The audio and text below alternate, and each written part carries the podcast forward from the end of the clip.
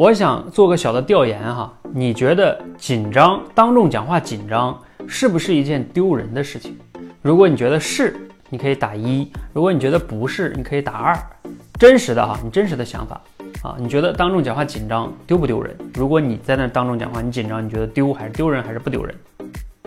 啊，因为这个观点是刚才我做直播分享的时候啊，我们这个潘同学好像说的哈，他说我以前一直觉得当众讲话紧张是很丢人的一件事情。我说你怎么会这么想呢？其实很多著名的主持人他们都讲过，他们即使有那么多年的主持经验，他们上台之前，甚至刚开始上台的时候还是会紧张的。紧张是人的一个本能的生理性的反应，是正常的。就像我自己有时候要是做一些很重要的那种分享的时候，我也会很有一些紧张的，是正常的，因为这是生理反应，这是你自己是控制不了的。所以我想说。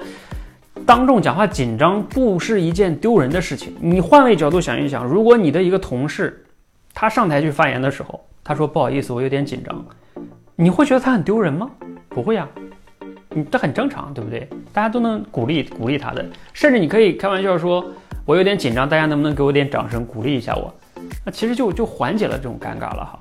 所以你首先要明白，紧张不单不丢人，而且是很正常的。所以从这个角度来说，你首先需要接纳它。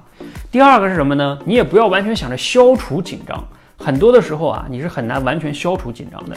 你要带着紧张去完成你的表达，完成你的演讲。而且呢，有的时候紧张也有一定的好处。紧张代表你重视，你重视这次表达，你反而可能更能聚焦你的这种精力和注意力的。你想一想，如果你完全不紧张，可能你自己。连演稿都不会准备，是不是？就随便上去讲讲啊，你就会太特别随意。所以紧张也不都是坏处啊。一方面要学会接纳它，首先它不丢人，接纳它。然后另外呢，带着紧张去表达，可能效果会更好。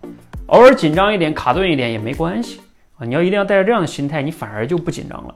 你越紧张越担心出错，越越担心就真的出错了。出错之后你就更在乎了，恶性循环，结果你就这个台上没办法讲了。所以一定要注意哈，紧张你觉得丢人吗？可以，如果你觉得丢人，请打一；觉得不丢人，打二哈。我调研一下哈。